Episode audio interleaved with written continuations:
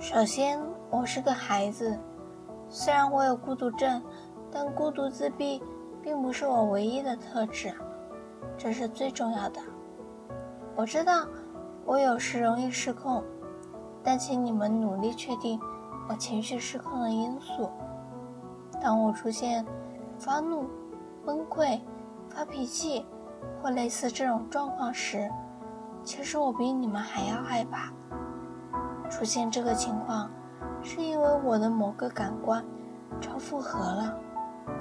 如果你们找出让我失控的原因，那么将会避免这种情况的发生。你可以做一份笔记，记录时间、人物、情景和活动，可能会从中发现某种规律。请你们，请你记住。我的障碍，所有的行为都是沟通的方式。他们会告诉你，我只是没有能力用语言表达对某件事情的感觉。